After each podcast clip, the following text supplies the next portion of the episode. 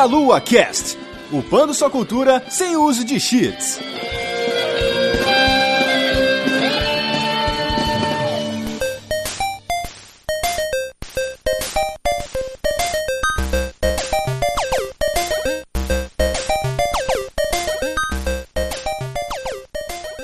Saudações, queridos ouvintes! Sejam muito bem-vindos a mais um sedoso Meia Cast. Eu sou o Caio Nobre, eu estou aqui hoje com Rodolfo Cunha. E aí, galerinha? Estamos aqui também com o Matheus dos Santos. Vamos mudar o nome desse podcast então pra Ultimate Play the Podcast.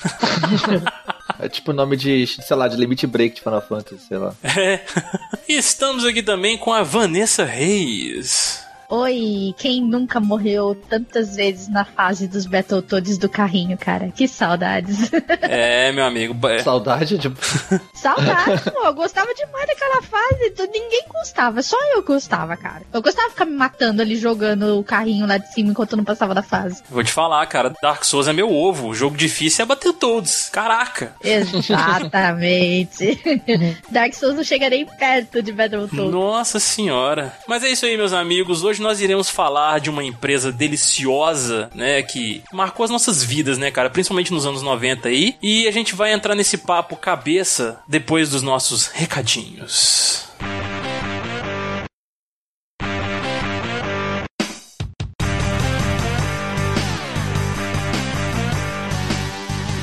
Muito bem, eu aqui estou invadindo, Caio. Ultimamente eu só invado podcasts, não gravo mais. Exatamente, gente. Doutor dos membros com muito trabalho ultimamente. Muito bom estar invadindo esse podcast sobre a Hair. Pô, gosto pra caramba da Hair. Espero que vocês tenham falado bem da Hair. Não demais, cara. Falamos muito bem da Rare. Muito triste no final, mas, né? Sim. Muito bem, Caio. Então vamos dar alguns recadinhos hoje. Em especial aqui, avisar o pessoal, né, que a Campus Party está se aproximando. Exatamente, meus amigos. Aí, ó, Campus Party São Paulo está se aproximando aí no ano que vem, né? No finalzinho de janeiro, início de fevereiro ali. Exato. Uma semana, basicamente, que tem aí a Campus funcionando, né? Exatamente. E o Meia Lua, como de praxe, estará lá presente, né, Pra poder esverdear e disseminar a delícia pra todos vocês. Exatamente. Nós vamos acompanhar o máximo que a gente puder do evento para cobrir e levar pro pessoal, igual a gente fez no ano passado. Sim. E dessa vez a gente também tá com um diferencial, né? Juntamente com todo o pessoal do Deviante, é, nós estamos lá com uma série de propostas de palestras para campus, né, Caio? Exatamente. Nosso querido aí, ó, que vos fala com a alcunha de doutor dos membros, né? Que ele é conhecido como André Bach, ou Bach Delícia, alguma coisa assim. Mas lá nesse- nesses momentos é o doutor dos membros que estará lá. Exatamente. Estarei lá juntamente com o Tarek, lá do SciCast, propondo principalmente três palestras, né? É, a primeira delas é sobre vício em jogos digitais, o que acontece com o nosso cérebro para que a gente fique dependente de jogos digitais. Tem um cast que a gente citou isso. Sim. A gente também tá- vai falar sobre esquizofrenia, a diferença da esquizofrenia real e da esquizofrenia que a gente vê nos filmes de Hollywood, né? A gente vai usar como exemplo Uma Mente Brilhante, que é um filme bastante aclamado lá com o Russell Crowe. Sim. O terceiro tema é um tema sobre drogas, sobre o uso de substâncias químicas, mas não na atualidade, que a gente pensa que droga, que doping no esporte é uma coisa muito recente e na verdade isso existe desde a antiguidade, né? Desde o oráculo que ficava doidão ali fazendo previsões, ma- mas muitas vezes intoxicado por algum vapor, alguma coisa assim, até os gladiadores que iam lá, né, enfrentar seus oponentes que com certeza não iriam sóbrios, né? Vídeo oráculo retratado no filme 300 lá, né, cara? Exato. então, além desses, também eu vou estar participando juntamente com o Felipe Queiroz numa palestra sobre a ciência dos super-heróis. E fora essas palestras, ainda no post você encontra outras palestras do Deviante, do grupo, com o pessoal do SciCast, o pessoal do Missangas. Tem palestra sobre fazer podcast, tem palestra sobre buraco de minhoca, você tem palestra sobre efeito borboleta, é, sobre ecologia, sobre o, o que aconteceu com o planeta Terra nos últimos 10 anos. Isso. Então tem diversos temas muito legais, tanto de ciência quanto uma mescla de ciência com cultura pop, é, que a gente está aí participando junto. Só que para essas palestras serem viabilizadas, a Campus Party vai ver a relevância disso para o público. Isso. Então você tem o link aí dessas palestras no post, você entra no link da palestra que te interessa, coloca lá para se inscrever ou manifestar seu interesse, é um botãozinho laranja, e aí a Campus vai ficar sabendo que tem gente interessada e com isso a gente vai poder concretizar essa palestra lá na Campus. Exatamente. Olha, a chance de ver o verde do Meia Lua lá palestrando pra todo mundo. cara. Exatamente, vai ser uma delícia. Cara, delícia. Cara. O verde do Meia-Lua, o roxinho do Missanga e o laranja do Psycast. Olha só, que delícia, cara. Um arco-íris naquele Vai evento. misturar tudo igual massinha, vai ficar aquele marrom feio que ninguém quer mais joga fora daí. Não. Vai ser tantas presenças de luzes e várias pessoas belas naquele evento. Ai, que delícia, Caio. Que delícia, cara. Exato, Caio. O que mais nós temos pra falar pros nossos ouvintes aqui? Então, aproveitar para falar novamente pros nossos ouvintes que nós temos aí o nosso Padrim. Uhum. Novamente, vocês podem acessar aí no padrim.com.br barra meialua e fazer aí a sua contribuição para esse projeto delicioso e verde que é o meialua.sexy. Sexy. Exatamente. Inclusive, você pode acessar o Padrim também por meialua.sexy barra padrim. Exatamente, meus amigos. E vocês podem fazer uma contribuição aí de um real até o infinito aí, sem a bebida que pisca, por favor.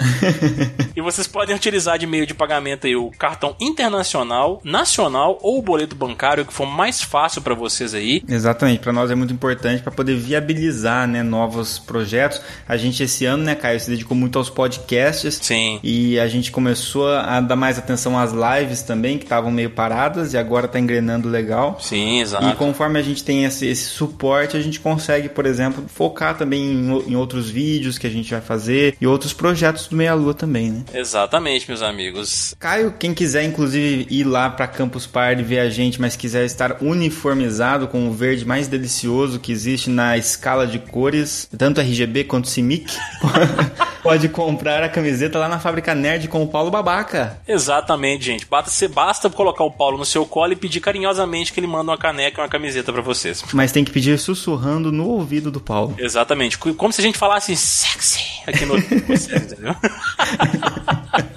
Esse é o seu cupom de desconto. Exatamente, meus amigos. Aí, ó, vocês podem comprar lá os nossos produtos. A gente tem a nossa caneca e camiseta oficial do Meia Lua. Uhum. E a gente tem uma outra camiseta também, que é a Old School Gamer, que é a arte exclusiva do Volp Studio, né? Que é do Mário Nakano, muito foda também. Exatamente. E aí, se você quiser anunciar o seu produto de uma forma mais gostosa e deliciosa, você entra em contato com quem, Caio? Você pode entrar em contato aí com a Juliana pelo e-mail juliana.agenciaprotons.com.br. Nossa, legal, cara. Agora dá licença que eu vou me separar da Nintendo e vou falir. Opa, desculpa. Não, não, não, não faz isso não, cara. Que tristeza, velho. Eu, eu, eu acabei de perceber que o meu pé é do tamanho do Rash quando ele chuta alguém.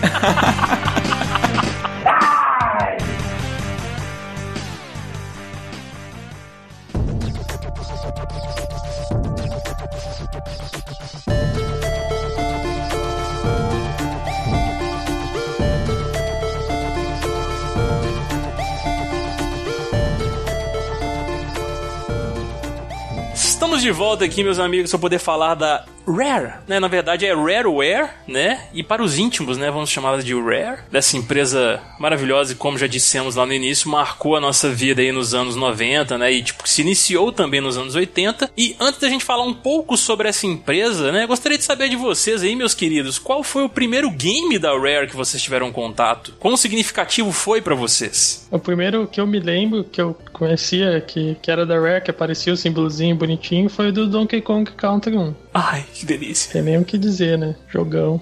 Sim. Já aproveitando que o Rodolfo falou de Donkey Kong Country, eu já emendo então falando que ele foi o meu primeiro game também da Rare que eu joguei na minha vida, assim. E obviamente o meu macacão, né? Gorilão delicioso, molhado e sedoso aí, gostoso. Muito bom, clássico até hoje. É um dos meus jogos preferidos, assim, tipo, da fase da terra mesmo, assim, para mim. Tá no meu top 5 fácil. E vocês aí, Vanessa e Teteus, qual foi o primeiro game de vocês? Cara, eu tive Nintendinho, joguei bastante coisa. Provavelmente eu joguei alguma coisa da Rare, não lembro, porque eu não lembro, eu era muito pequeno, né, pelo Nintendinho, né? Sim. O que eu lembro de jogar também foi Donkey Kong, cara. De primeiro assim, de, de lembrar o símbolo da Rare, de associar a empresa ao jogo mesmo. Eu me lembro também foi Donkey Kong, né? Tem como. E Battletoads também, né, que eu joguei no Super Nintendo também. Quanto a mim, o meu primeiro game que eu me lembro de ter visto pela primeira vez o símbolo da Rare foi California Games, né? Que, pô, jogo difícil também pra caramba, velho. Eu nunca me dava bem naquele California Games. Esse eu não joguei. Ah, então, foi um dos primeiros que eu joguei da Rare, bem antigo, por sinal. Uhum. E Battletoads, né, que marcou a época muito, eu jogava muito com as minhas irmãs, meu, que jogo divertido. A gente sempre tava morrendo lá na fase dos carrinhos, como, eu, como eu já tinha até mencionado no começo, mas era demais, cara. É, Eu sempre peço quando tem oportunidade pra jogar Battletoads, cara, que é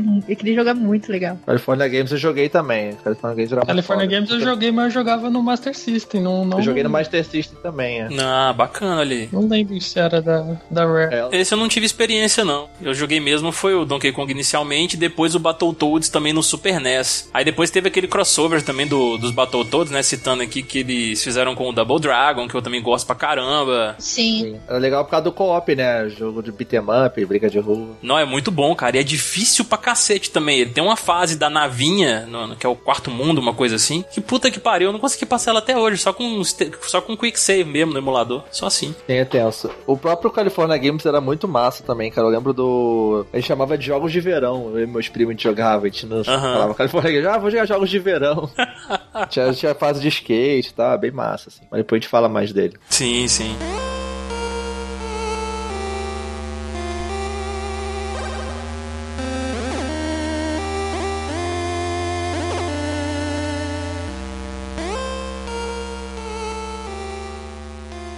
Vamos falar um pouquinho aqui agora da história dessa empresa, né? Como que tudo começou e no meio do caminho a gente vai citando alguns jogos aí, né? Tipo, conforme a- as épocas que a gente for falando. E no final a gente vai falar um pouco mais de uma das principais franquias, né? Pra gente aí, que marcaram a época e tal. Donkey Kong. Sempre, né? Nem precisa falar mais nada, gente. Vamos encerrar o cast aqui.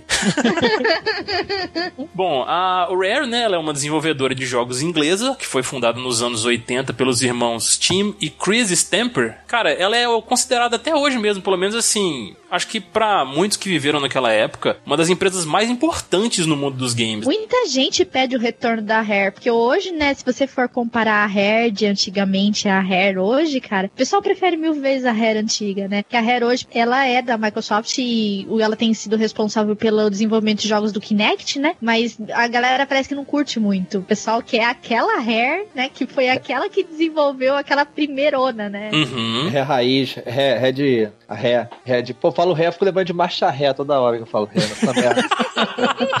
Enfim, a ré de raiz, ré moleque, né, cara? Sim, cara, daquela época boa, né? Nossa, era muito bom, realmente. Mas antes disso foi a clássica lá, Ultimate Play the Game, né, cara? Que eu até citei aí no início. Exato, exato. É, O nome é maneiro, cara. É um bom nome, eu acho legal, cara. É o nome fantasia da Ashby Computers and Graphics, que era o nome da empresa que os dois fundaram juntos, né? Que eles batizaram aí de Ultimate Play the Game. E foi fundada em 1982, cara. E foi responsável por vários sucessos de computadores da época, cara. Aqueles ZX Spectrum, MSX, até o Commodore, cara. Aquele famo famosão da época lá também. No Brasil era muito difícil esses computadores de domésticos, né, que eram chamados. Uhum. Muita gente não sabe o que que é. Você ligava, não é computador igual a gente tem hoje em dia, PC, né? Você pegava um, um, um trambolho lá no equipamento, ligava na TV e tinha um teclado lá e tal, e com isso você conseguia, tipo, ter um computador na TV, sabe? Um- Uhum. Só que era um troço bem arcaico, sabe? Você tinha que botar, tinha umas até que usavam fita cassete, poder rodar, assim,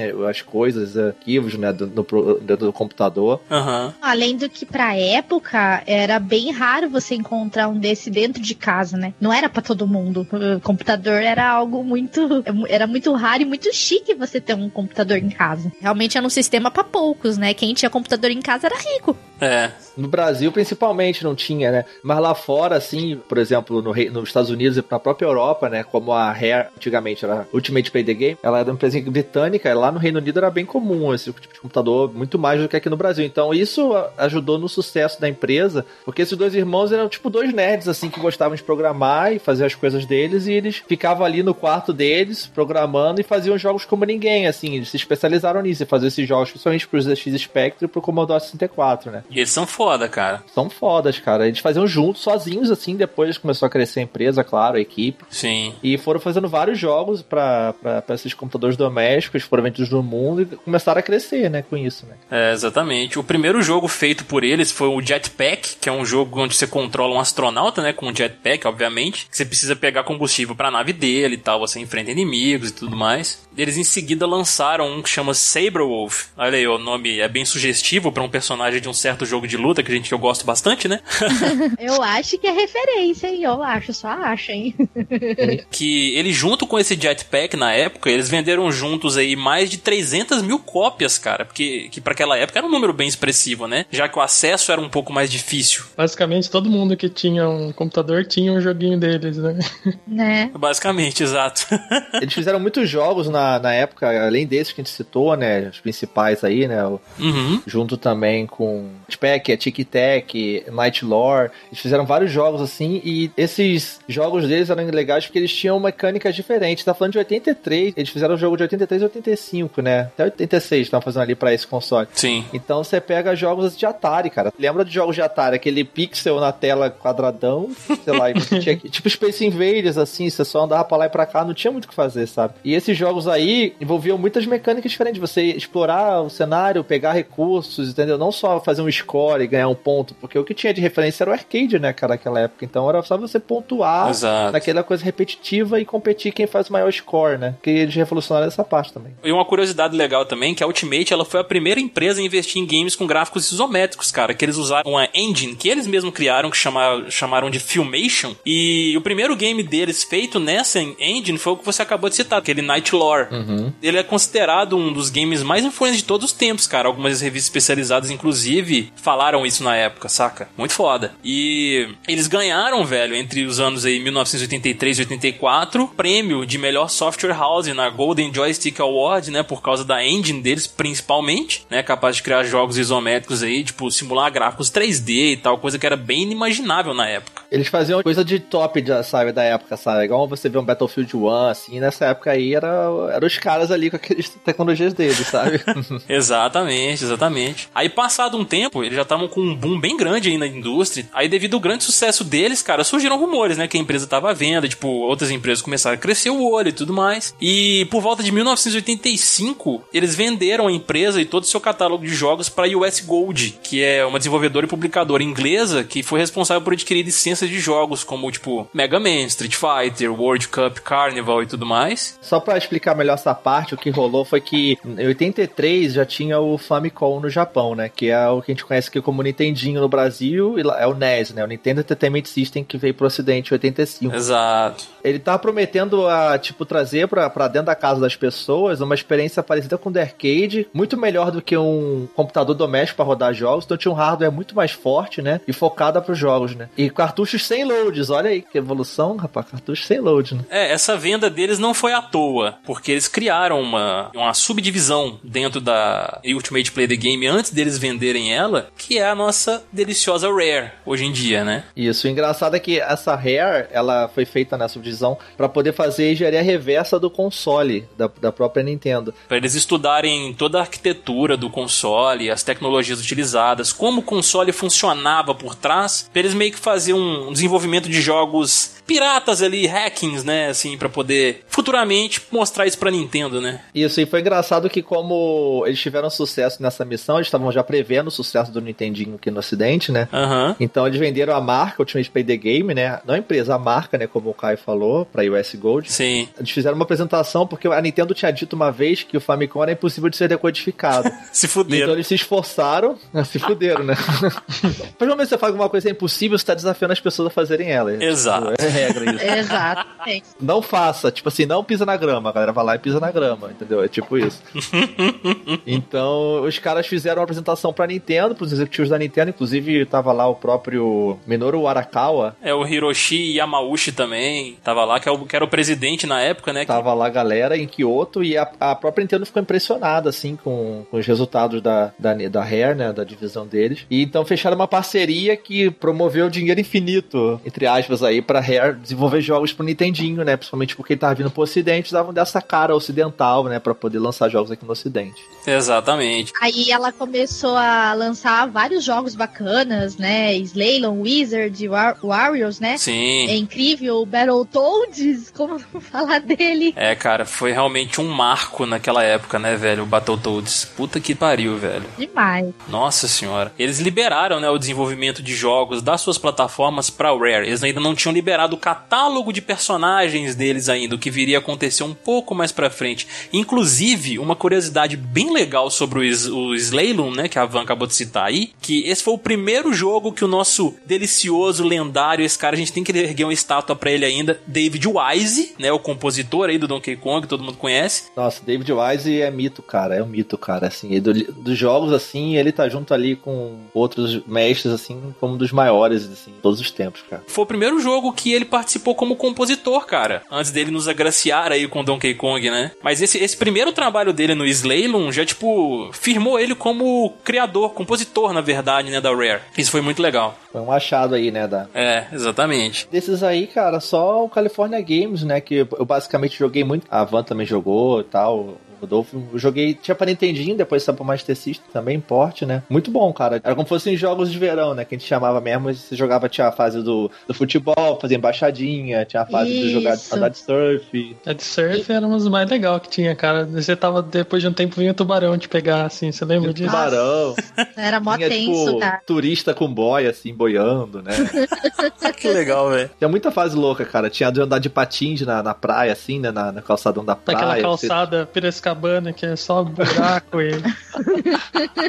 Nossa, era muito- e você fazia pontos, sabe? E legal disso é que eu tava queimando de primo, você tinha a possibilidade de jogar várias pessoas, tipo, passava o controle, né? Aí você jogava todo como fosse um campeonato, sabe? Passando por várias modalidades de, de jogos, entendeu? Esses esportes aí. Sim. Aí depois dava a pontuação lá e tinha, tipo, campeão e tal. Era bem legal, assim, jogar com a galera. Bons tempos. Pô, bacana, cara. Isso é muito legal.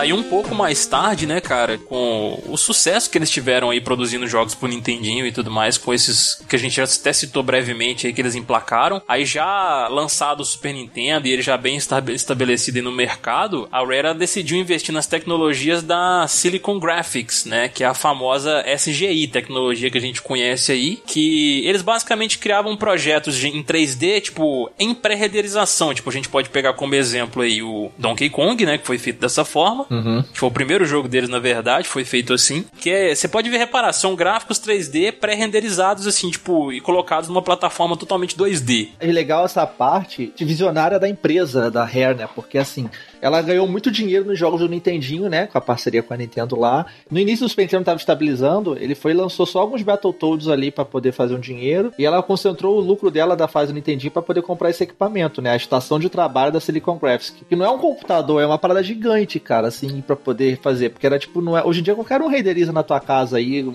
um vídeo foda assim, sabe? É. Um CG foda modelado. Naquela época não, cara, usava todo um equipamento assim, ele usava pra fazer filmes, inclusive, na época, esses equipamentos, fazer modelos 3D, né? Exatamente. E se tornou como a, a empresa mais avançada da, da Reino Unido com essa tecnologia aí. Eles mudaram a filosofia deles, que eles lançaram tantos títulos ali pra Nintendinho, isso que a gente não citou. Uhum. Eles mudaram a filosofia deles de vez de lançar quantidade, lançar qualidade. Exato. E com o jogo Donkey Kong, né, com toda essa tecnologia, eles mostraram como o Super Nintendo ele tinha um suporte gráfico bom, né? Mostrou todo o potencial tecnológico do Super Nintendo, né? É, exatamente. É porque assim, foi até interessante essa parte, porque o Donkey Kong, é, quando eles fizeram esse negócio da Silicon Graphics, é, eles fizeram uma demonstração pra Nintendo exclusiva lá, fechada, mostrando os, os modelos que eles criaram, né? E daí a Nintendo, ela se, tipo, ficou, porra, é muito foda o que vocês fizeram e tal. E ela pegou, vamos fechar essa parceria mais foda ainda do que a gente já tem. E ela comprou 25% da empresa. Isso. E depois, com os anos, comprou os 49%, né? Sendo ainda os irmãos lá, os sócios majoritários, com os 51% da empresa. A Rare se tornou uma second party da Nintendo, oficialmente, assim, de certa forma, né? Que ela fazia jogos exclusivos pra Nintendo, financiados pela Nintendo. É, aí a Nintendo, eles abriram o catálogo deles, né, de personagens, pra eles poderem escolher o que, que eles gostariam de desenvolver pra Nintendo. Aí trouxeram aquele Donkey Kong lá de trás do Nintendinho, né? Da, daquele joguinho clássico do arcade Nintendinho, que daí saiu o Mario, né? A curiosidade legal sobre o Donkey Kong, né, é que igual você citou, Teteus, eles pegaram aquele antigaço lá, né, cara, tipo, não tinha nada a ver com o que eles lançaram pro Su- Super Nintendo aí,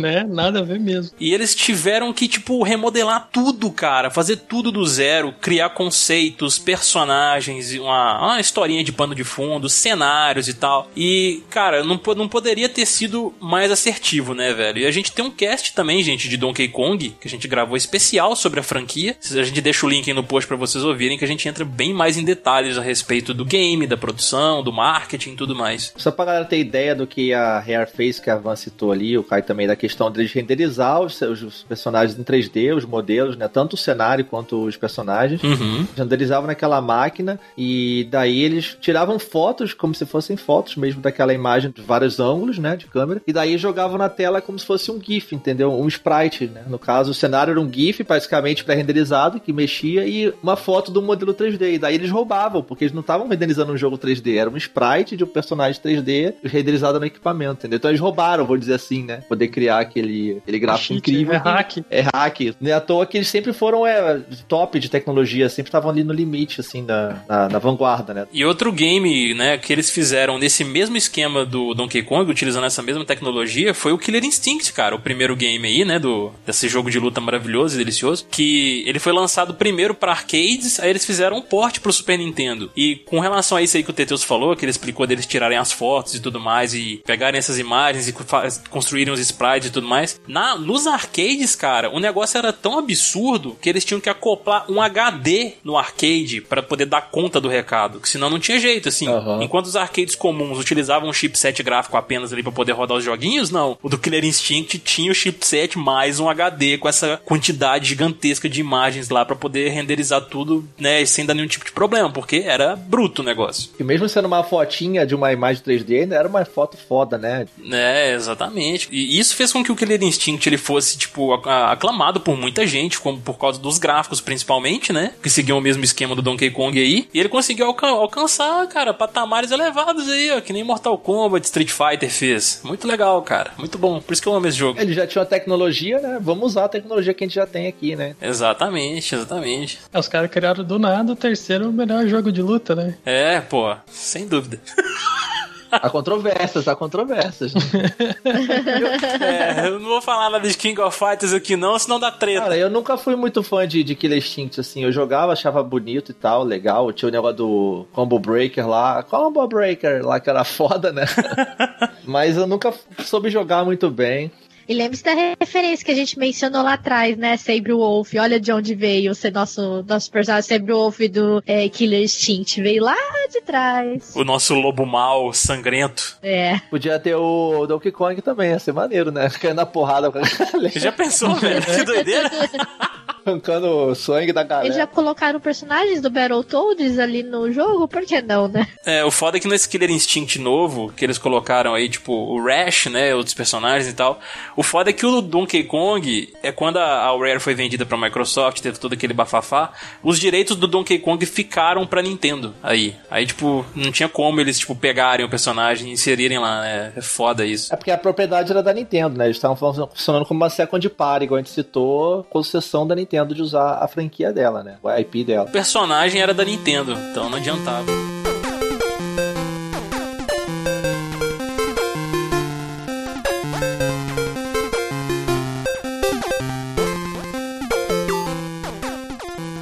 Cara, eles emplacaram vários sucessos, né, cara, ao longo dos anos aí. Em curto tempo, né, cara? Se você parar pra ver, Donkey Kong Country só em 94 o primeiro, né? Sim. Em 95 já teve o Killer Instinct, né? Outro tipo de jogo, totalmente diferente. Aí eles já lançaram o Donkey Kong pra Game Boy, Donkey Kong Land, que eles também fizeram vários jogos pra Game Boy, vários portes pra Game Boy. E o Donkey Kong 2 já saiu em 95, aquela obra-prima, né? Assim, que Nossa, é o melhor de todos. É o melhor e David Wise é on fire, né, cara? Tipo, David Wise. É mesmo, né? cara, não tem como. Uma das melhores trilhas sonoras de todos os tempos. O jogo é lindo, as fases são perfeitas. Cara, esse jogo é sensacional. Demais, cara. E outra curiosidade a respeito do David Wise, quando ele fazia a composição das trilhas, não era basicamente ele pegar um instrumento e gravar, não, cara. Ele tinha que pegar todo aquele áudio e traduzir em linguagem de máquina pra poder fazer do jeito que ele queria. Não é tão simples assim igual a galera acha, não. O negócio é complexo, viu?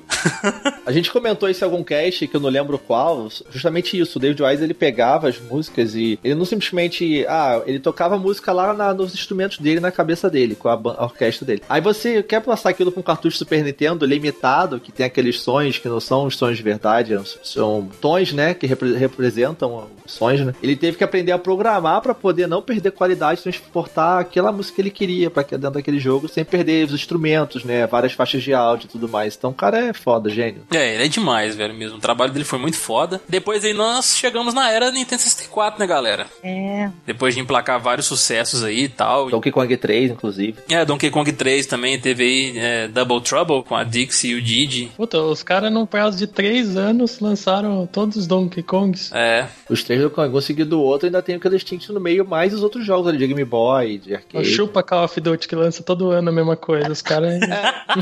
Inclusive, cara, o 3 é lindo demais, né? Porque parece que eles, com o tempo, eles foram aprendendo as técnicas, né, do, do equipamento, como trabalhar, e é foda. Não, eles capricharam ainda mais realmente no 3, cara. A questão de gráfico, assim, tá muito lindo. é, o 3 ele é mais bonito, mas o 2 é melhor. Não, É. o 2 é sem dúvida o melhor de todos, disparado, assim. Nem, tem nem o que falar. É, o 2 é foda, o 2 é foda. E no Nintendo 64, né, de- com o lançamento dele aí, cara, aí foi também sucesso atrás de sucesso, sem falar 007 GoldenEye, né, galera? Que, olha, Sem, sem falar desse, sem falar desse. pois é, porque nem precisa, cara, nem, nem precisa, tipo, falar nada mais, assim, que 007 foi um grande marco na, na história dos games, assim, com relação a jogos de tiro também, tipo, no Nintendo 64, a campanha era muito legal, funcionava muito bem, assim, eles fizeram um grande estudo com relação à, tecnologia pra poder, tipo, deixar daquela forma, a questão de você atirar em lugares diferentes no personagem, aquela questão de você atirar na mão, o cara largar a arma, essas coisas assim, saca? Tipo, teve muita coisa bacana que eles introduziram, assim, no game. É, antes eles lançaram aquele Blast Corps, que já era legalzinho também, né? Já tinha umas coisas bem legais, né? É verdade, verdade.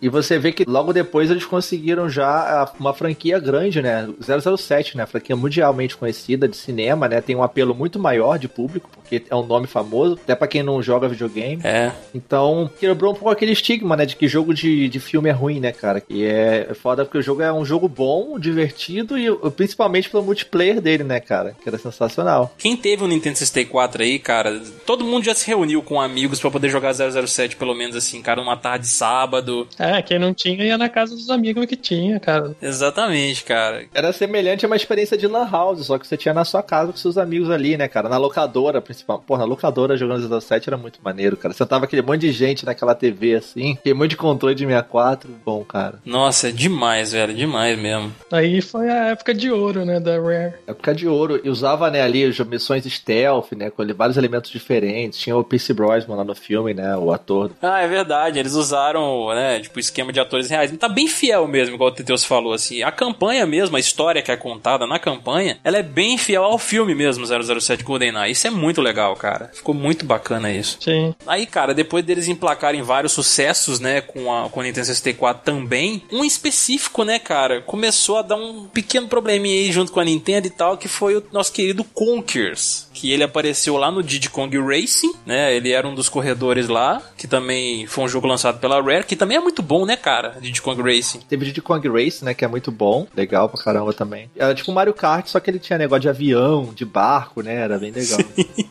E Banjo-Kazooie também, né, cara? Pô, Banjo-Kazooie, verdade, bem lembrado, cara. Sim. Banjo-Kazooie, 98 teve o Banjo-Kazooie, que Mas tipo, também Conkers era pegaram... muito engraçado, cara. Também o multiplayer do Conkers era demais. velho. Não, o Conkers é foda. Conkers tem que falar com- até com calma dele, porque... É, o Con que vocês estão falando é o Bad for Day, né? Isso. Isso. O maior problema do Conkers, né, que foi ele o sucesso por conta do humor negro dele, né, que tinha muitas referências que era classificado no mercado na época como mais 18, né? Então isso gerou um problema com a Rare, a Rare em relação à Nintendo, né? É, que o Conkers ele saiu já no final do 64. Ele saiu lá pra. do- lá em 2001. Já tava no finalzinho do 64. E era um jogo que a galera via assim e não imaginava que era. Via um bichinho fofinho, né, cara? Só que não tinha noção do que, que é o jogo, né, cara? O cara tá de ressaca, o bichinho lá, né? A raposinha tá de ressaca. e sai matando todo mundo, cortando cabeça, cheio de humor negro e piadinha. É mó sanguinário, né, cara? É nível South Park e Happy Tree Friends a parada, assim, sem dúvida, cara. É. É, inclusive, tipo, o pessoal da Rare, né, eles eles estavam desenvolvendo um jogo do Conkers, antes deles terem a ideia do Bad for Day, eles já estavam desenvolvendo um jogo do Conkers, só que naquele estilo bonitinho e tal, que a Nintendo tem costume de fazer, né, voltado mais pro público aí, tipo, pegando crianças e tal. É, tinha saído um pra Game Boy que era nessa pegada, que é o Conquest Pocket Tales. Exato. Aí o pessoal da Rare falou assim: ah, cara, não adianta a gente ficar evoluindo só gráfico, ficar evoluindo, tipo, áudio dos negócios, deixar tudo bonito e manter aquele mesmo esquema plataforma e tal, bonitinho, que tipo, todo mundo conhece. Então vamos mudar um pouco esse- essa pegada também de enredo, de personagens e tudo mais. E eles colocaram uma parada muito absurda, porque tem, tipo, menção a, tipo, peido, cocô, tem peito, tudo, sabe? Tem referência. Cachaça, tem tudo. Cachaça, tem referências a filmes também, cara, o que é muito legal, fica, deixa o jogo divertido. E, obviamente, por conta disso, o jogo ficou classificado como mais 18, né? Aí, realmente, não caiu muito nas graças da Nintendo isso não, porque a gente conhece bem a política da Nintendo com relação a essas coisas, né? Isso, e mas o jogo é excelente, justamente porque ele vai contra a mão do, do que era feito pra Nintendo, né, cara? Porque, e olha, o jogo era lindo, porque ele saiu no final da geração, ele era lindo o jogo. Não, demais, demais. Hoje em dia, falar que um jogo de 64 era lindo é tenso, né? Mas naquela época a gente babava. É, mas é. Sem dúvida. Ah, só citar rapidamente aqui que a gente não falou, saiu uma versão do Killer Instinct, né, que a gente falou lá atrás. Tinha, saiu dois pro arcade e saiu a versão Gold pro 64 também, que muita gente não curte, mas eu gosto pra caralho, é muito foda. E antes também de, de prosseguir pra próxima fase, né, só a gente passou aqui rápido falar do Banjo-Kazooie, né, cara, que em 98 saiu ali pegando a ideia, né, porque quando o Mario 64 veio, Super Mario 64 veio pro Nintendo 64, a gente comentou lá no cast de jogos que envelheceram ou não e tal, ele justamente, porque ele determinou o que era jogo de plataforma 3D, e daí passou todo o jogo a ser igual, né, era você andar no cenário, meio mundo aberto e coletando coisas pelo mundo. Virou praticamente isso, né? Sim. E o Banjo-Kazooie era mais um jogo desse, né, só que ele trazia outra temática, que era a ideia, tipo, do, do- dos dois amigos que se ajudavam ali, né, o pássaro junto com o urso, que é o, o, o Banjo e Kazooie, né. Aí não tinha a mecânica de você pegar power-up, de voar, de planar, dar pulo mais alto, enfim. Pegando também as coisas, né. Vocês jogaram muito Banjo Kazooie? Eu cheguei a jogar o primeiro, assim. Eu joguei até bem dele, assim, mas acabei parando, cara. Meio, sei lá, acho que eu enjoei um pouco do game, não sei. Eu joguei pouco também, também parei, não terminei, porque era tudo igual a esses jogos, assim. Você pegava esses jogos de plataforma, igual eu falei, é tudo a mesma fórmula. O próprio Donkey Kong 64, que saiu no ano seguinte, né? Além de ser um jogo muito bonito, é a mesma fórmula. Os jogos que saíram pro Playstation também, o Spyro, Jax, a versão 3D do Jax, tudo é a mesma coisa, cara. É a mesma coisa. Você anda por lá, então é mais da afinidade de cada um, né? E se você gosta do gênero, na verdade, de plataforma 3D. Mas é um jogo muito bom, ganhou sequência, né? Em 2000 saiu o Banjo Tooie também. Sim, sim, verdade. E por isso que os caras resolveram, cara, no Conker's Bad for Day aí, tipo, dar essa mudada drástica, até mesmo nessa questão de características de personagem, enredo e tudo mais, né? Que acabou deixando, tipo, o futuro deles com a Nintendo já meio que abalou as estruturas aí no meio do caminho, porque vai bem contra a política da Nintendo com relação a isso. Vocês chegaram a jogar Perfect Dark, gente, também? Sim. Então, o Perfect Dark é legal que é o seguinte, como eles perderam a licença de fazer jogos do 007, né? Uhum. Então eles falam, pô, a gente tem toda a tecnologia, tem todas as manhas de fazer o jogo, vamos fazer um jogo de tiro nosso, entendeu? Sim. E fizeram o Perfect Dark, que na verdade pegaram a matemática ali alienígena e tal, e e fizeram um jogo que é, é tipo a evolução do 007, né? Que seria isso, só que sem o nome 007, basicamente. É um jogo muito bom, assim, eu joguei pouco também, mas é bem legal também, cara. É, alguns jogos da, da Rare aí que a gente falou, eu joguei pouco também, porque eu não tinha, né? Eu jogava mais na casa de amigo meu. Então acabava não Agora- fechando os jogos. É, o Jet Force Gemini também jogaram? Esse eu joguei pouco, cara. Eu peguei, eu curti até, só que, assim, eu alugava fita na época, eu não tinha, né? Então, Era caro pra caraca também. é, era caro, velho. Tipo, eu curti bastante, cara, do Jet Force, pouco que eu joguei. E o Donkey Kong 64, Kai, você gostou dele? Que foi a, a mesma coisa, transformaram pro 3D, né? É, você acredita que eu não joguei muito dele? Eu curti muito o multiplayer do Donkey Kong 64. Eu cheguei a, eu cheguei a pegar, alugar no final de semana assim, tal, chamar amigos pra poder jogar, né, com os quatro controles e tudo mais. Velho, que coisa divertida, velho. Aquele, eu, eu não cheguei a jogar campanha não, pra, pra zerar e tudo mais. Sei lá, eu não. É porque eles fizeram um Donkey Kong estilo Mario 64 ali. Era um jogo de plataforma, só que tipo aberto, sabe? De exploração. Não era coisa, não era aquela coisa linear igual os anteriores eram. Eu acho que isso não me, não, não me chamou muita atenção, porque eu já tinha jogado Mario, já tinha jogado Banjo, Banjo Kazooie e tipo falar, ah, não, cara, não, obrigado, né? E, tipo acabou passando meio que batido aí pra mim, mas eu gostei muito do multiplayer dele, assim, pra jogar entre os amigos. Heresia, hein, Caio? É, pois é. Tão fã do Donkey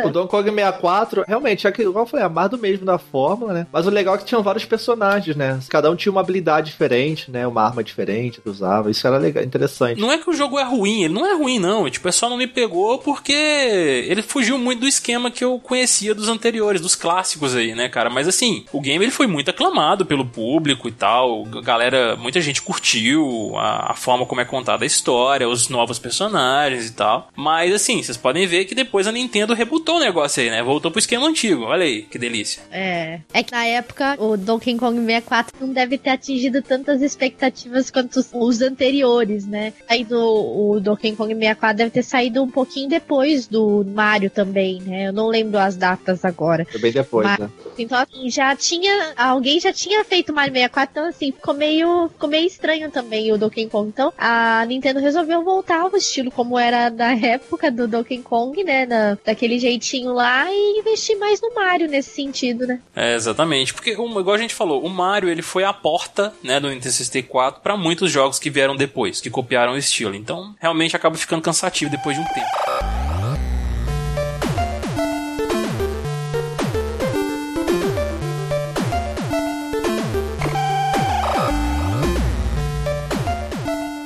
É, assim acaba a fase do 64, né? Teve alguns joguinhos lá, tipo, jogo do Mickey de corrida, uns jogos aleatórios, assim. Além de alguns pra Game Boy também nesse meio tempo, né? Alguns portes ali, jogos menores e uma parceria de sucesso, né? Porque você pode pegar o 64, né? Um console que teve muitos títulos, né? Você pegar, assim, a lista dele, né? Ainda mais se você comparar com o Play 1 da mesma época. Sim, verdade. Quais são os jogos bons do 64? Os jogos da Nintendo e os jogos da Rare. É, o foda, sabe o que é também? Tipo, uma coisa que eu tava até lendo a respeito. Muitas outras empresas que davam suporte na época época pro Super Nintendo mesmo, não estavam dando mais tanto suporte pro Nintendo 64, pra Nintendo naquela época, sabe? Tipo, ah, tinha games da Capcom pro Super Nintendo, por exemplo, e eles não estavam dando mais tanto suporte pro 64 assim. É, isso aconteceu que a Nintendo era meio arrogante na, na política dela e tal, e a Sony chegou nova na parada e tal, ela tava abrindo para todo mundo facilidades, e daí perdeu a Square, perdeu a Capcom, fez muito menos coisas, né, também, por aí foi. Várias empresas foram migrando ali, realmente. Então, acabou que ficou com só com os jogos dela e da, da, da própria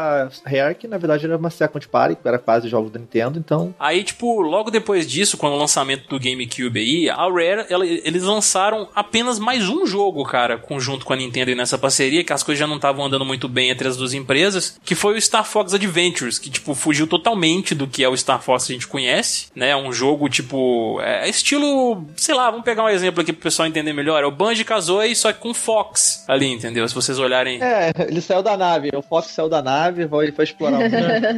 Exatamente. Foi um game assim que não foi, não recebeu, não recebeu boas críticas e tal, não vendeu tanto quanto se esperava e aí nesse meio tempo eles tinham planos de lançar sequências aí do Perfect Dark, do Banjo-Kazooie, entre outros títulos que eles lançaram anteriormente aí que o pessoal gostou bastante, só que acabou não acontecendo, porque em 2002 a Rare eles receberam uma proposta aí de compra da Microsoft, que eles acabaram concordando, e os irmãos Stamp eles venderam aí a, as ações, né, 51% das ações da Rare, eles venderam pro Bill Gates, né? E um tempo depois a, a Nintendo acabou vendendo o restante, né? Os 49% que ela tinha, acabou vendendo o restante pra Microsoft também. Essa, e esse valor, cara, foi cotado aí em 375 milhões de dólares, cara. Que, não, a força, a força que a Rare tinha, porra, era descomunal o que, que eles faziam, né? Tipo, eles tinham muito prestígio ainda. Não era qualquer empresa, né? Ela tinha um valor comercial muito grande, cara. Não era, não era aquela empresinha de garagem, era a Rare, né, cara? Cara. Exato, exato. Aí que foda, né, cara? Aí começa uma das, uma das partes tristes da história, porque. Não chora, Caio, não chora.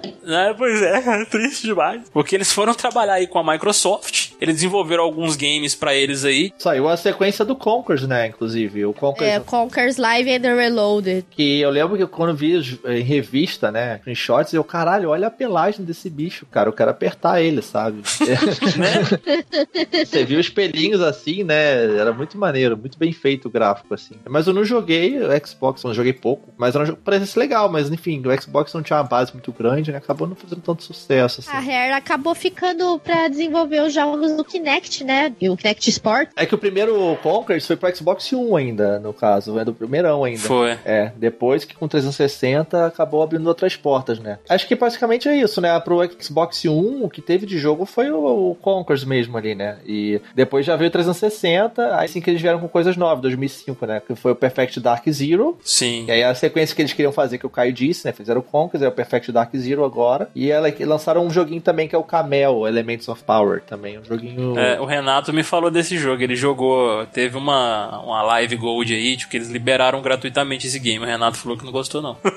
É, parece ser interessante, cartunesco e tal. Eles lançaram Viva Pinhata, né, gente, também. Viva Pinhata é legal, cara. Viva Pinhata é maneiro, cara. É, a Carol adora a Carol, Viva Pinhata. Nossa senhora. Viva Pinhata é legal porque, assim, é, pegando essa ideia de coisas fofinhas também, eles utilizaram pinhatas, né, que é aqueles bichinhos de festa que a galera quebra e tem doce dentro, né? Sim. E são bichos tipo os Pokémon aí, praticamente. Tinha lá a pinhata de, sei lá, de burro, pinhata de gatinho, não sei o quê. Eles vinham lá no seu quintal, você tinha que ter um quintal, você, tipo um jogo de administração, tipo um SimCity da vida, assim. Você criava o teu quintal, botava coisas novas, e com essas coisas novas as pinhatas vinham do, do mato e, tipo, começavam a se aproximar e ver o que tava acontecendo. As pinhatas Ah, saindo era- no meio do mato. Ela começava a ficar ali, aí, sei lá, você botava uma bolinha, ela, tipo, ficava curiosa, brincava com a bolinha, ficava pra aquele quintal ali, aí começava a atrair, tipo, moradores pra tua, pra tua cidade, sabe? Pra, tua, pro teu quintal ali, né? Você ia crescendo, fazendo upgrade, comprando coisas novas, viu novas pinhatas, interagia com as pinhatas. É interessante, cara, é legal, é legal o jogo aí. É, é uma coisa é diferente. Dessa fase nova, assim, eu acho que é uma das coisas mais legais que eles fizeram, basicamente. É, e foram poucos, né, cara, os jogos que eles fizeram, assim, tipo, junto com a Microsoft, porque rolou uma história também que a, a Microsoft negligenciou bastante a Rare, sabe? Não dando tanta atenção, assim, quanto eles precisavam ter pra poder fazer os jogos e tudo mais. Aí, como esses jogos que eles lançaram, né, pro Xbox, eles, assim, não foram aclamados pelos, pelo público, não. Tipo, chamaram um pouco de atenção e tal, mas não, também não atingiram o resultado esperado. Aí eles foram alocados aí pra poder tomar conta, né, dos jogos no Kinect Sports, né, que, tipo, criando uns games aí mais casuais e tal, que, tipo, até ajudaram, cara, a alavancar as vendas do console aí, né, porque era uma coisa totalmente nova na época, o Kinect. E veio lançou, igual a Van falou aí, o Kinect Sports e tal. Eles já chegaram a lançar lá atrás ainda uma sequência pra Pinhata. Até alguns jogos pra Nintendo saíram nesse meio tempo. O Diddy Kong Racing pra DS e um Viva Pinhata pra DS também. Então não era uma coisa exclusiva da, da Microsoft até então. Mas aí veio o Kinect, né? A nova promessa aí, o Kinect. Saiu. Promessa, promessa, né?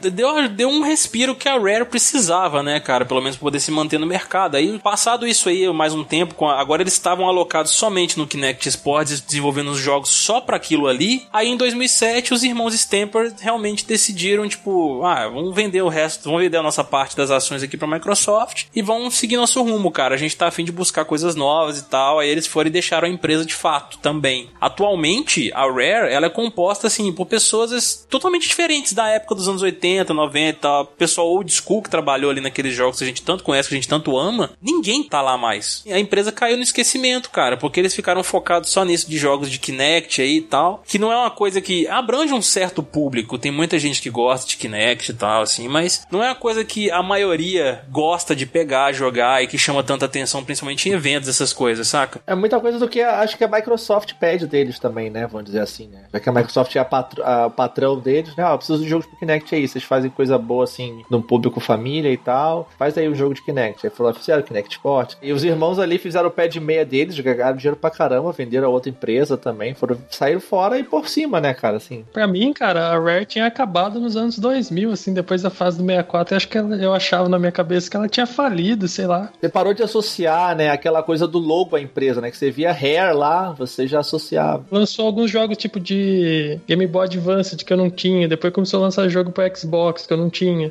Então eu não via mais o logo, eu achei que não tinha mais a empresa, né? O último jogo, assim, antes de eu pesquisar até mesmo as coisas pro cast, que eu me lembrava, que eu vi, assim, pela última vez que eu joguei de fato, que levava o logo da Rare e eu me lembrava, era o Killer Instinct Gold, cara. Que eu joguei bastante no 64. Porque eu não cheguei a ter contato com Conkers e tal, Perfect Dark, eu não cheguei a ter contato também. Mas você não teve. Você teve 64, Caio? Eu tive, só que assim, eu não comprava os cartuchos porque era muito caro. Então, tipo, eu alugava mais, né? Então, eu pegava às vezes emprestado com um amigo, algum jogo e tal, assim, mas eu era normalmente alugando mesmo. E a galera que era da PlayStation, da Sony ali, acabou não tendo muito contato com a Rare mesmo, porque ela foi uma coisa mais nintendista, vamos dizer assim, né? Se o cara tinha um Play 1 ali, um PS2, ele não teve contato com essas coisas, realmente. O próprio Killer Instinct mesmo aí, ó, a gente vê que ele tá no Xbox hoje, né, a versão nova dele, só que ele não é mais da Rare. Tá com a Iron Galaxy Studios, se eu não me engano, que é a empresa agora que desenvolve o game, tipo, é uma propriedade da Microsoft o jogo agora, nem leva logo da Rare mais. E a Rare era uma empresa realmente tão bacana, assim, que eu curtia bastante. A Rare também tá nos desenvolvedores, ela tá junto ali no que saiu em 2013, né, com a proposta nova. E você vê quando, a- quando foi anunciado, né, o que eles tinham, tipo, o console novo Xbox One da Microsoft, galera vibrando e tal, fazendo festa, né, ali, o pessoal que curtia lá atrás os jogos, né. Então você vê que são nomes que têm peso até hoje, né, com esse público. Não, pode ser que tenha realmente, eu não vi. É, isso é verdade. Porque começou com uma empresa desenvolvendo game, né? Tipo, toda a questão gráfica e tal, o estilo de luta do game, é toda a mudança que eles fizeram ali. Aí depois passou pra Iron Galaxy Studios, que é a que tá atualmente. Então aí depois eu não, não fiquei sabendo mais, assim, de, de Rare, cara. Pra mim. Tá pra sair agora o Sea of Thieves, né? Aquele jogo lá do Xbox One também exclusivo. Sim. Também financiado pela Microsoft, que é aquele jogo de piratas e tal, que tem, tem bem aquele clima Rare, sabe? De diversão, de uma coisa mais descontraída, sabe? Com humor interessante, bem cartunesco. Promete bastante. Pô, bem promissor parece, né, cara? Pelo que a gente viu em eventos, no, na E3 mesmo que ele foi anunciado, não foi? Foi, teve na E3, teve o vídeo gameplay na última E3, inclusive, bem interessante, cara. Pô, bem legal, cara. Ele tem, foca muito agora no elemento multiplayer, você administrar um navio enquanto você tá com uma tripulação e cada um tem que ter uma tarefa. Ah, você vai dirigir o navio, controlar o navio, você vai cuidar ali dos canhões, você vai, sei lá, vai ver o tem inimigo por perto. É bem interessante essa ideia.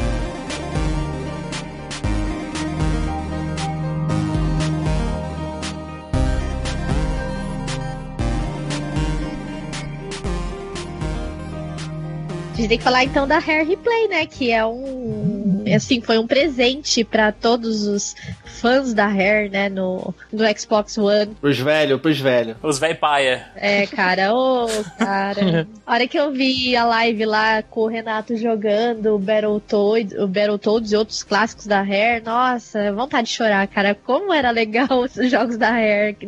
E eles trouxeram toda essa nostalgia, né, pro Xbox One, né? Exato, Foi cara. realmente uma dose de nostalgia pra galera, né? Porque é como se fosse um emulador ali com várias ROMs junto pra você jogar no teu Sim. né? É, com o detalhe, por exemplo, lá no Battletoads, na hora que eles estavam presos lá na fase do carrinho, que eu adoro tanto, é, eles podiam voltar, né? Tem um, tinha um sistema lá que é. Save State, vamos voltar Não, meio. não era um save state, era vol- tipo voltar no tempo. Sabe quando você faz o relógio e volta tudo assim? Então, era mais ou menos que você podia. Se você morresse. tem jogo de corrida, né? Que você Aham, bate aham. o carro na cerquinha, daí você aperta e ele volta um trecho, né? É a daga do tempo de, de Prince of Persia lá. Boa, Teteus. Eu pensei isso também, cara. Ele pegou as areias do tempo emprestado de lá.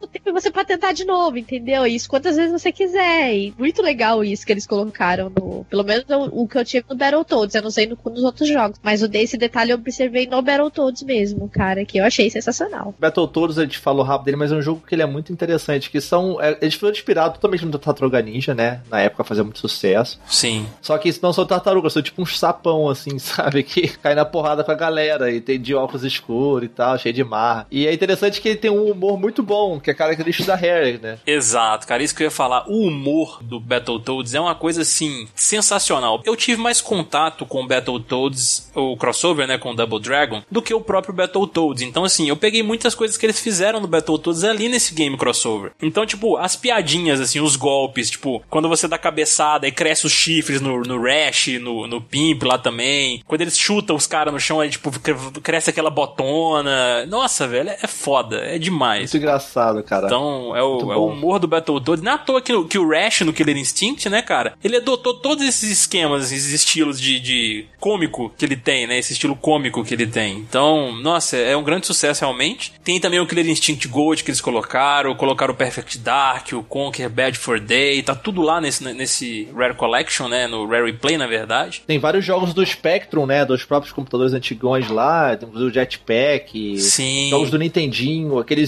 Slalom lá, que é Slalom, sei lá, que é do David Wise. O Knight Lord, você citou, tá lá também. Isso. Tem um jogo de corrida que é muito importante, cara. A gente falou que vários jogos influenciaram tendências assim, na indústria. Tem um jogo de corrida chamado RC, é, RC Pro AM. Sim. E é um jogo de corrida que ele é isométrico, né? Porque, igual o Kai falou, eles usaram essa tecnologia isométrica, foram dos pioneiros.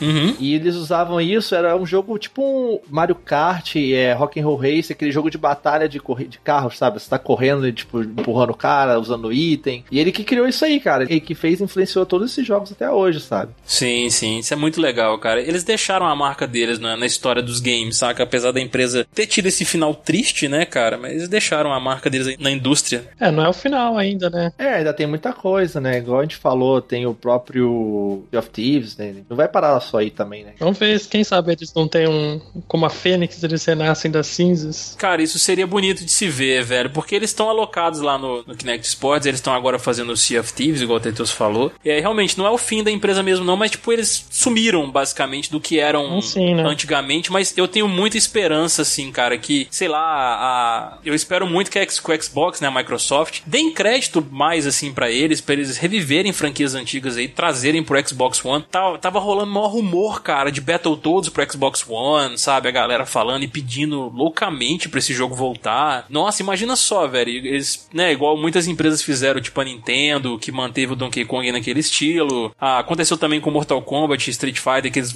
manteram o estilo dos clássicos aí e tal, pra poder. E fez sucesso pra caramba. Imagina eles fazerem um Battletoads bacana, assim, tipo, naquele estilo clássico lá, mas tipo com coisas novas e tal. Igual eles fizeram com esses outros jogos que eu citei. Que, que foda seria. Ai, gente. Meu, seria maravilhoso, sério. Eh, E eu, eu ia chorar de felicidade, porque, gente, eu sou tão apaixonada por Battletoads. E eu joguei tanto. Se eles lançassem de novo isso pro Xbox One, no caso, né? Ou pra uma tecnologia mais nova da Microsoft, cara, ia ser demais, cara. Sério. A própria Microsoft o mercado desencanou esse negócio de controle de movimento, que viu que já passou a fase, né, e tal. Sim. Inclusive, os próprios- o último Kinect que saiu foi pro- o, em 2014, o Kinect Rivals pro Xbox One. Então, saiu o Killer Instinct, que é uma coisa resgatando uma franquia deles, porque as franquias deles continuaram com ele, tirando a que era da Nintendo, né? Quando desmembrou ali. Sim, sim. O problema do Battletoads é que é um jogo que era muito simples, sabe? Era o BTMAP, você ia andando batendo na galera. Não sei se hoje em dia, como seria fazer um jogo desse, entendeu? Hoje em dia. É, é complicado, mas realmente seria legal ver uma releitura da série e tal. É, eu acho que a força do Battletoads estaria mesmo nos personagens no- e no estilo cômico que ele tem. Porque, por exemplo, se a gente pegar o exemplo do Double Dragon Neon que teve aí, cara, ele não chamou muita atenção e eu, tipo, eu peguei pra jogar, não curti muito não, cara. Eu não sei se vocês chegaram a jogar ele. É porque o jogo é simples, né? O jogo era aquilo, é andar e bater, não tem muito o que fazer, né? Ah, não, mas assim, é, sei lá, se eu for jogar um Double Dragon, cara, eu pego aqueles os mais antigos, ou então eu pego o crossover com o Battletoads, sabe? Eles poderiam ter feito uma parada assim mais elaborada, implementar mecânicas diferentes, algumas coisas assim, sabe, cara? Os, os caras podem ser criativos ao extremo, assim, é possível. Não, é possível, mas eu acho que é legal também ver, é porque é outra empresa hoje em dia, né, realmente. Mas é legal, acho que ver eles trabalhando em coisas novas, assim, igual esse Sea of Thieves aí, me anima, é legal ver eles criarem coisas novas, mas com aquela veia deles lá de, de ser vanguarda, de ter vanguarda, de, de coisa de humor bem, aquela coisa bem bonita, aquela ca- cari- caricatura deles, né, bem bonitos, dos gráficos, bem artísticos. Então é legal ver eles criarem algo nessa coisa, assim, sabe, nessa linha. Bom,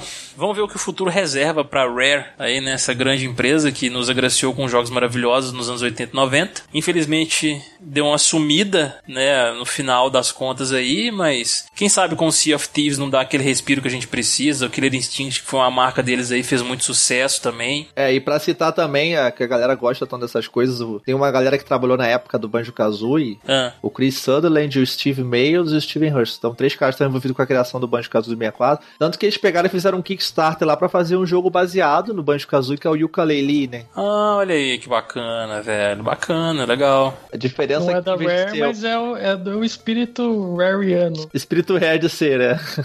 Aquele espírito raro, né, cara, de ser, Ah, né? que espírito raro. Só que a diferença é que em vez de ser um urso e um passarinho, é um lagartinho, um camaleão com um morcego na Um cabeça. morcego. Só que é a mesma ideia, mas é um jogo bonito, com um gráfico bem é, desenhado, bonito assim, e ah, bem fofinho. Mas o que é mais foda desse jogo, é, tipo assim, o jogo é legal, é bonito, vou querer jogar por curiosidade, mas o que é foda dele, cara, é. Sabe quem faz a trilha sonora? Ah. David fucking Wise. Ah, velho, aí pronto. Só aí já ganha pontos, entendeu? Não tem como, já ganha pontos. A trilha desse jogo tem, sei lá, três músicas dele até, é, no YouTube. Agora deve ter mais. E as músicas eu já tava viciado tão foda que era, cara. Porque é o David Wise tocando músicas, só que sem a limitação do console, entendeu? Ele tocando a música como ele queria que ela fosse. Sem Sim. ter que programar um jeito de botar um som que se- fique semelhante ao instrumento, entendeu? É ele fez um pouco do Tropical Freeze também lá com a Nintendo, mas é. Ele foi meio preso às coisas do passado, né? Assim, de certa forma, releituras das versões antigas. Agora ele fazendo coisa nova, assim, é muito boa a trilha sonora do jogo, cara. Vou ver se tem uma música que é Jungle Team, que é muito foda, cara. Nossa, demais, cara, demais. Não, David Wise tem dedos, tem dedos mágicos, realmente mágica. Delícia. Ui, que delícia, cara. Ai, delícia. Gente, ergam estátua pro David Wise, ele necessita muito disso, cara. Precisa muito.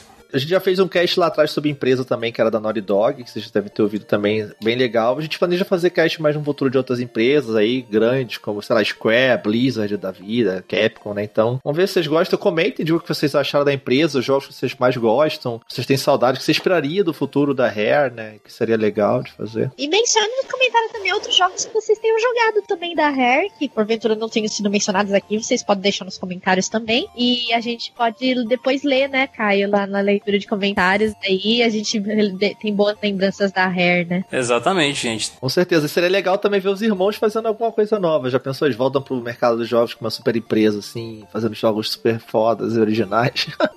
Pô, já pensou, cara? A gente fala irmãos Stamper, eu só lembro do Doug Stamper do House of Cards lá, cara.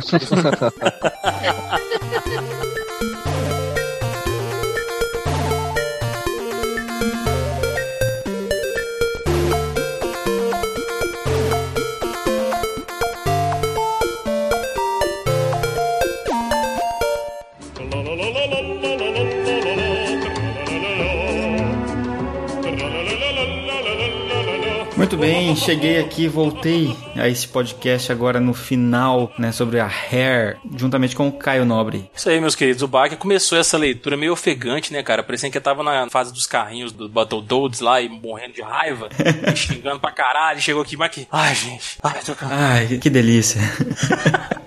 Muito bem, estamos aqui na nossa leitura de feedbacks do Meia Lua Cast sobre o podcast de reboots, remasters e esse tipo de coisa, né, Caio? Exatamente. E remakes também, né? Por que não? A discussão que nós fizemos lá, né? Você, tava você, tava a Van, né? E o pessoal do Super Game Brothers. Exatamente. Com o Anderson e o Japa lá, acrescentaram pra caramba nesse cast, cara. Foi, assim, excelente a participação deles. Muito bom, cara. Muito legal. Vamos ler aqui então os feedbacks, Caio. Vamos aqui pro primeiro primeiro comentário dele, Bach. Ah, nosso samurai. Nosso samurai, cara. Nosso Mikashi-sama. O samurai nu. Exatamente, samurai nu, cuja espada banhada pela delícia, sabe? Foi forjada na delícia. Foi forjada na delícia, é capaz de cortar até o adamantio do Wolverine. é capaz de cortar até mesmo o seu coração. Exato, deliciosamente. Ele disse aqui o seguinte: Olá, amiguinhos do Meia Lua, tudo bem com vocês? Tudo bem, cara. E a sua espada, como vai? o que interessa é essa espada. É só a espada, cara. Se por um lado algumas pessoas experimentam o gozo, ai que delícia. Ai, nossa, que palavra mais bonita. Cara. Exatamente linda, cara. É poético isso.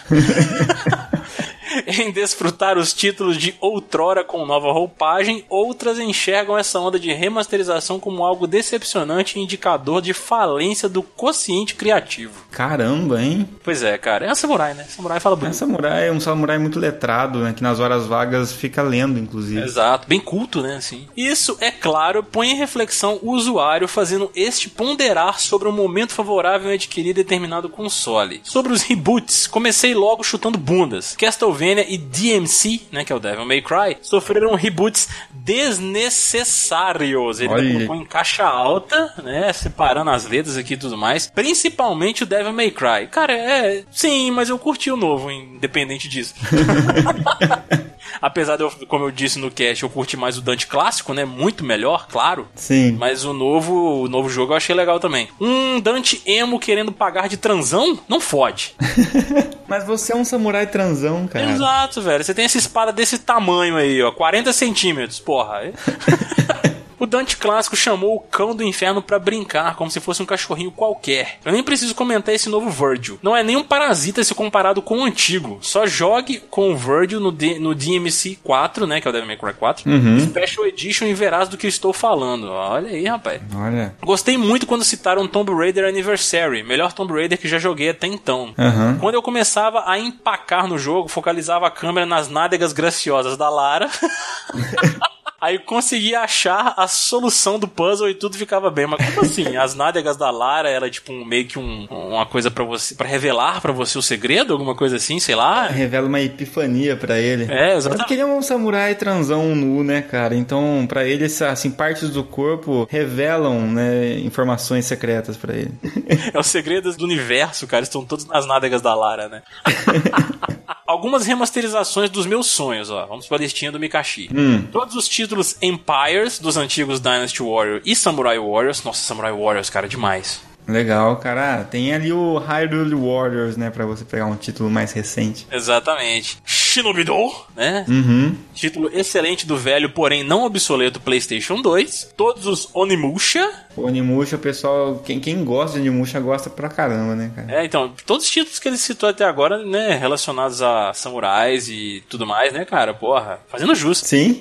Genji, ele falou aqui também. E Call of Duty 1, 2 e 3. Principalmente o 3. Nossa, já pensou? Esses valem mesmo, cara, porque são desses de guerras mais. é, Segunda Guerra Mundial, etc. E é bem legal. Eu, tá- eu tô jogando 2, que eu peguei numa promoção, mas eu tô jogando a versão original mesmo ali do Xbox, né? Sim. E assim, realmente tá bem ultrapassado já. Precisaria mesmo. Valeria a pena um remake, um remaster. É, com certeza, cara. Ó, alguns remakes que eu acho que funcionariam. Black, né? Sim, aquele, aquele first person shooter maravilhoso que ele colocou aqui. E realmente, cara. Nossa, ele é foda mesmo, cara. Sim, porque o Black ele revolucionou muito na, no mundo dos games aí com relação aos, aos cenários destrutivos, essas paradas, não foi? Sim, é um jogo bonito, assim, até hoje ele é, ele é bonito de se olhar, então assim, ele permaneceu muito tempo ainda conseguindo, né, se, se provar bonito, né? Exatamente, cara. Ah, Ele até falou aqui, ó. Agora imagine-o com gráficos atuais e novas ferramentas de gameplay. Porra, ia ser foda demais. Foda, foda. Ele falou do The Punisher, cara, como eu queria, velho, realmente um remake do The Punisher, daquele jogo lá que você pode torturar pessoas e tudo mais. Pô, eu não conheço, cara, sério? Sério? É um jogo da THQ. O único The Punisher que eu conheço é um que é com ele e com o Nick Fury. Não, não, Do jogo- arcade. Tem um da THQ, Bacão, que lançou pro Xbox 360. Tem pra PC também, que eu joguei a versão do PC. É da THQ aí, falecida, infelizmente. E é muito bom, cara, porque assim, é um jogo de tiro em terceira pessoa, né? E você pode torturar os inimigos. É tão gostoso, tipo,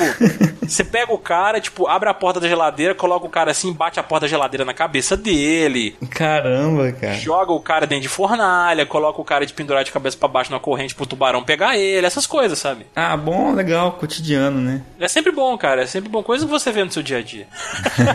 Aí ele finalizou. Acho que é só. Por hora. Abraços. Abraços, cara. Abraços por trás. Por trás, com a nossa espada em você. Mentira. Ah, a técnica da espada da delícia, né? Essa técnica é, é uma técnica milenar. Hitei Mitsudelícia. Muito obrigado, Mikashi-sama. Esperamos mais comentários deliciosos seus, cara. Vamos aqui para o comentário do João Maia. Ah, ele disse o seguinte: 2016 é o ano dos reboots, remasters e remakes. Fiquei um tanto decepcionado. Se fossem jogos mais pedidos pelos fãs, como Lara Croft, uma Lara mais realística, ou se tivesse um remake do Rayman 64 é, e tirar os desnecessários como o remaster do The Last of Us. Olha aí a polêmica. A polêmica!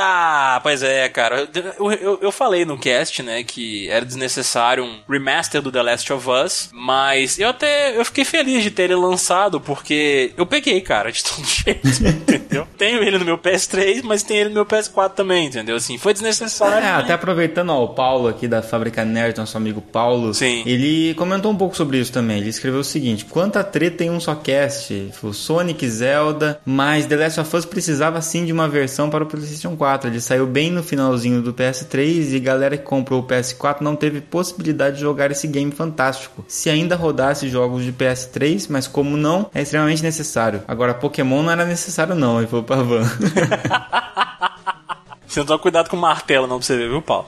É verdade. Não tem isso mesmo de você conseguir para uma nova geração, né, manter aquele jogo. Agora eu acho que realmente nesses casos o que faz falta mesmo é uma retrocompatibilidade, né? Exatamente, cara. Eles sabiam que eles poderiam trabalhar nisso, cara, mas eles não quiseram. Essa é a verdade. É, exatamente. Então é isso. Então, comentário aqui do Luiz Antônio dos Santos, ele falou: tema bacana, mas. Olha, uma crítica, Caio. Olha, Tema bacana, mas todos os participantes falam muito né, né? Tipo, muito mesmo. 20 nés em uma mesma frase. Chega a ser irritante. Parem de falar né, cara. pois é, né? É foda, né? É foda, né?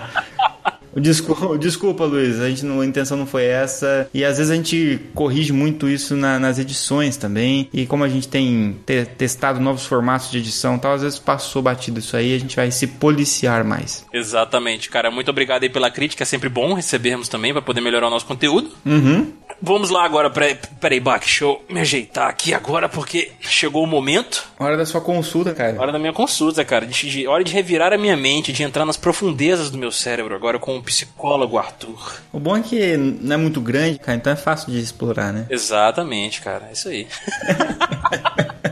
Ele disse aqui o seguinte: Acho que é consenso que essa é a geração remaster. Tantos jogos desnecessários sendo remasterizados, o povo tem que comprar o mesmo jogo duas vezes, no caso da Sony, né, que ele citou aqui. Uhum. Acho que a indústria anda tão sem ideias que é o jeito remasterizar mesmo. Poucos jogos originais. Mas o problema não é só da indústria. Nós jogadores compramos de maneira geral. Óbvio, eu comprei The Last of Us, olha aí pra você ver.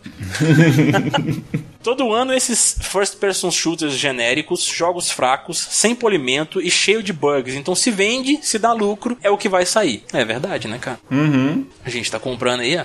É. Sleeping Dogs, por exemplo, que teve um remaster, é um jogo excelente que tentou inovar em seu gênero de mundo aberto estilo GTA, mas foi tão ruim nas vendas que o projeto para o Sleeping Dogs 2 foi abandonado e, como consequência, sim, remaster para a atual geração. Cara, e Sleeping Dogs é um jogo realmente muito bom. E ainda tava de graça na Xbox Live, cara. Peguei legal pra caramba, nunca tinha jogado. Sim, é excelente, cara. O estilão dele é, é, é um, é um GTAzão mesmo, assim, igual o psicólogo Arthur falou. Mas ele tem todo um esquema de lutas e tal, assim, que é bem legal. Você aprende coisas diferentes de estilo de luta. É muito bacana, cara. Uhum. Vale muito a pena, assim. É, continuando. Nada de jogo novo porque não vende. Acho que é por isso que talvez ainda não saiu um Chrono Trigger novo, um Mega Man decente, um Metroid que nos enche os olhos. Acho que são jogos com grande potencial, mas que seriam pouco lucrativos. Será, cara? É, não sei. O Metroid, o Other M, né, que foi aquele que saiu pro Wii, é um Metroid bem legal, cara. Sim, exatamente, cara. E tá rolando uns boatos aí agora que saiu com relação a Capcom mesmo, que eles estão querendo reviver algumas franquias, assim, meio que paradas deles, né? E até falaram bem por alto, assim, de Mega Man e tal. Vamos ver, cara, quem sabe, né? É, Mega Man precisava mesmo, né? Precisava muito, cara. Nossa. É, continuando aqui o que ele falou. Agora todo ano sai FIFA e Call of Duty vendem muito. Pois é, virou, virou, né, constante. isso aí. Não tirou, não tirou a razão das empresas. Se nossa postura como consumidor mudasse, talvez mudaria também dos produtores. Agora seria muito bem-vindo o remaster de Super Metroid, ainda esperando os remasters de Shenmue 1 e 2. Olha aí, Bak, ó. Ou eu também tô esperando, cara. Tô esperando pra, pra já fazer o aquece pro Shenmue 3. Ah, que delícia, cara. que delícia. Aí ele falou no final, né? Sonhar não custa nada. Pois é, cara. Sonhar sempre podemos. Pois é, eu fiquei sonhando com o Shenmue 3 e apareceu ali. Vamos ver se vai concretizar, né? Que delícia, hein, cara. Pois é, vai, vai dar certo, vai dar certo. Ah, essa delícia oriental vai ser demais.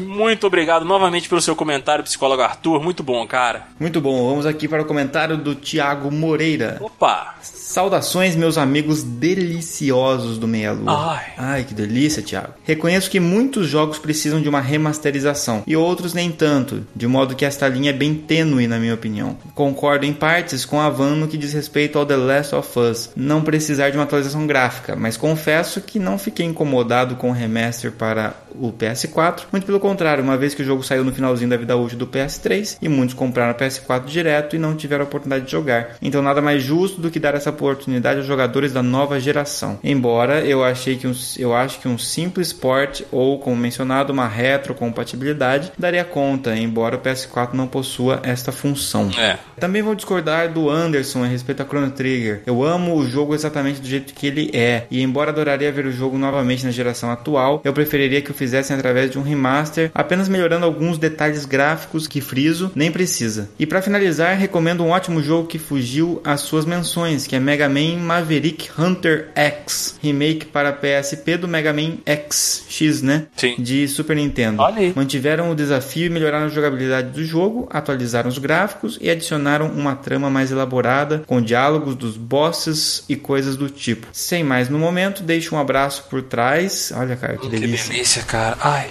E, e os parabéns por mais um excelente cast com mais um excelente tema. Olha aí. Valeu, Thiago. E tem razão, alguns jogos, por exemplo, o Another, Another World, né, ou Out of This World, para algumas pessoas que conhecem, fez aniversário de 20 anos há uns anos atrás e eles lançaram um remaster em que simplesmente eles pegaram exatamente o mesmo game e atualizaram o gráfico, deixaram HD, é, deixaram limpinho, né, não tão pixelizado igual era antes, e ainda tinha a função de você apertar um botão que trocava pro gráfico antigo em tempo real. E quem fez isso também foi o Halo, Halo 1 e Halo 2 no Master Chief Collection também. E eu achei que foram trabalhos muito bem feitos. Se você pegar o Halo, o Master Chief Collection, jogar Halo 1, tá um jogo muito bonito e que na verdade é o mesmo jogo com as texturas atualizadas, né, em HD. Então bem bacana. Pô, esse do Halo valeu muito a pena mesmo, viu, cara? Eu tô jogando aqui, né? Na verdade eu parei no 2, eu zerei o primeiro. Uhum. E realmente ficou muito bom, cara, o que eles fizeram, no, com o trabalho que eles fizeram de remasterização dele. Sim, tanto que se você olhar e às vezes você pensa assim, ah, é um gráfico não tão incrível, porque óbvio, é um jogo antigo. Sim. Se você apertar o, acho que é o botão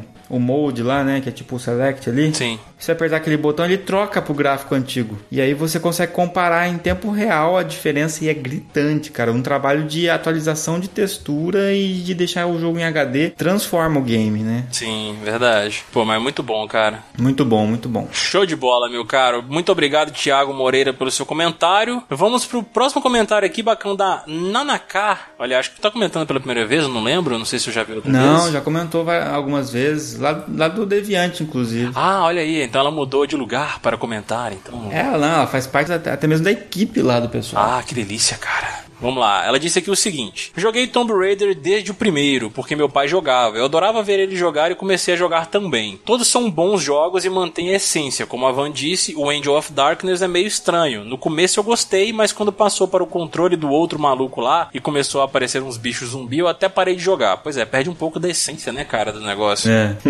Amei o reboot, ela disse. Achei muito da hora que no Legend, apesar de ter a coisa meio chata dos chefões de fase, eles colocaram uns movimentos Matrix muito loucos. Mas realmente não faz muito sentido com a Lara, então que bom que tiraram depois. É, realmente, né, cara? Tomb Raider com, tipo, tempo de bala, assim, tipo, estilo Max Payne, né? É, já não combina, né, cara? Foge um pouco também do que é o, a essência do Tomb Raider. O Anniversary é maravilhoso, porque é praticamente uma refilmagem. É muito igual o figurino, cenário, inimigos, mas com gráfico e jogabilidade modernos. Foda. Eu joguei o Anniversary e é muito bom, realmente, cara. Cara, esse tipo de coisa é, é receita pra dar certo, cara. Você pegar o mesmo jogo e só melhorar gráfico e jogabilidade, igual fizeram também com os remakes de Resident Evil, né? Sim. Então isso é, é- isso dá muito certo. Você não estraga o game, você não tem risco de mexer demais, fazer uma cagada, né? Igual a um reboot. Só que também não é só uma remasterização gráfica, né? Tem melhoria em gameplay, etc. Aí ela continua aqui, ó. Os novos então são muito lindos. Continua o equilíbrio entre puzzle, apesar que eu gostaria de mais puzzles, batalhas com animais, com humanos, etc. O melhor é que tornaram ela uma guerreira mulher de verdade e uma contra muitos, porque ela não depende da força bruta. Se for bater de frente, não vence. Ainda mais que eu só jogo no hard, o único modo que conta. haha. ela falou aqui, ó. Nossa, olha aí, Que cara. é isso, rapaz? Olha só. Tem que, tem que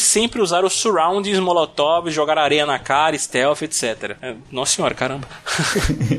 e se ela se machuca, é tão sofrido que você sente na pele. É bom demais. Quero mais. Nossa, cara, realmente. é, você sofre junto com a Lara nova. Nossa senhora. Sim, e que jogo bom, cara. Tanto o Tomb Raider, o 2013 ali, quanto esse, né, o Rise of Tomb Raider, que são muito bons. Sim, ambos jogos excelentes, cara. Sensacionais mesmo, assim. Muito obrigado, Nanaká, pelo seu comentário. E continue comentando, cara. Muito bom ver o seu comentário aqui no Meia Lua e tal. Ou lá no Deviante, tanto faz também, entendeu? E olha só como as pessoas orientais se entendem, né? Nanaká tá conversando aqui no chat com o Mikashi Sama. Exatamente, ó. O pessoal se entende, cara. É tudo da mesma cultura e tal. Então sempre rola um papo assim.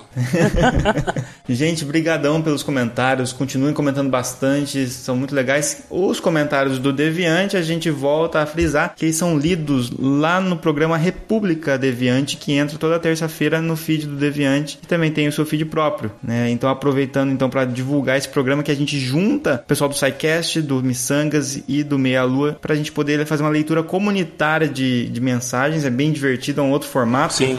E além disso, a gente também tem um podcast novo no Deviante, para quem ainda não conhece, é quinzenal, chama Contrafactual, é, tá saindo de segunda-feira, se eu não me engano, que é um podcast fantástico onde é, o pessoal imagina como seria uh, o mundo ou a vida se acontecesse alguma coisa diferente do que já aconteceu. Então, por exemplo, como é que seria o mundo se não tivesse acontecido a Segunda Guerra Mundial? E agora o último podcast que saiu é o que aconteceria, como é que seria a vida se nós soubéssemos, conseguíssemos ler pensamentos? Nossa. E é muito legal isso, essa, o tanto que dá para viajar e imaginar disso aí. Né? Não, é demais, cara. Isso aí que você até falou do como seria a vida se pudéssemos ler pensamentos, a gente iria evitar tanta decepção. Exatamente, cara. Ou não, né? Ou a gente ia se decepcionar com um monte de gente que fala que a gente é legal e acha a gente uma bosta. Exatamente, cara, exatamente. Igual a gente lê a mente da galera aqui do Meia Lua mesmo, lê a mente desses delícias aí, de pensar, tipo, hum, eu queria, eu queria esse Caio na cama, hum, esse Bach.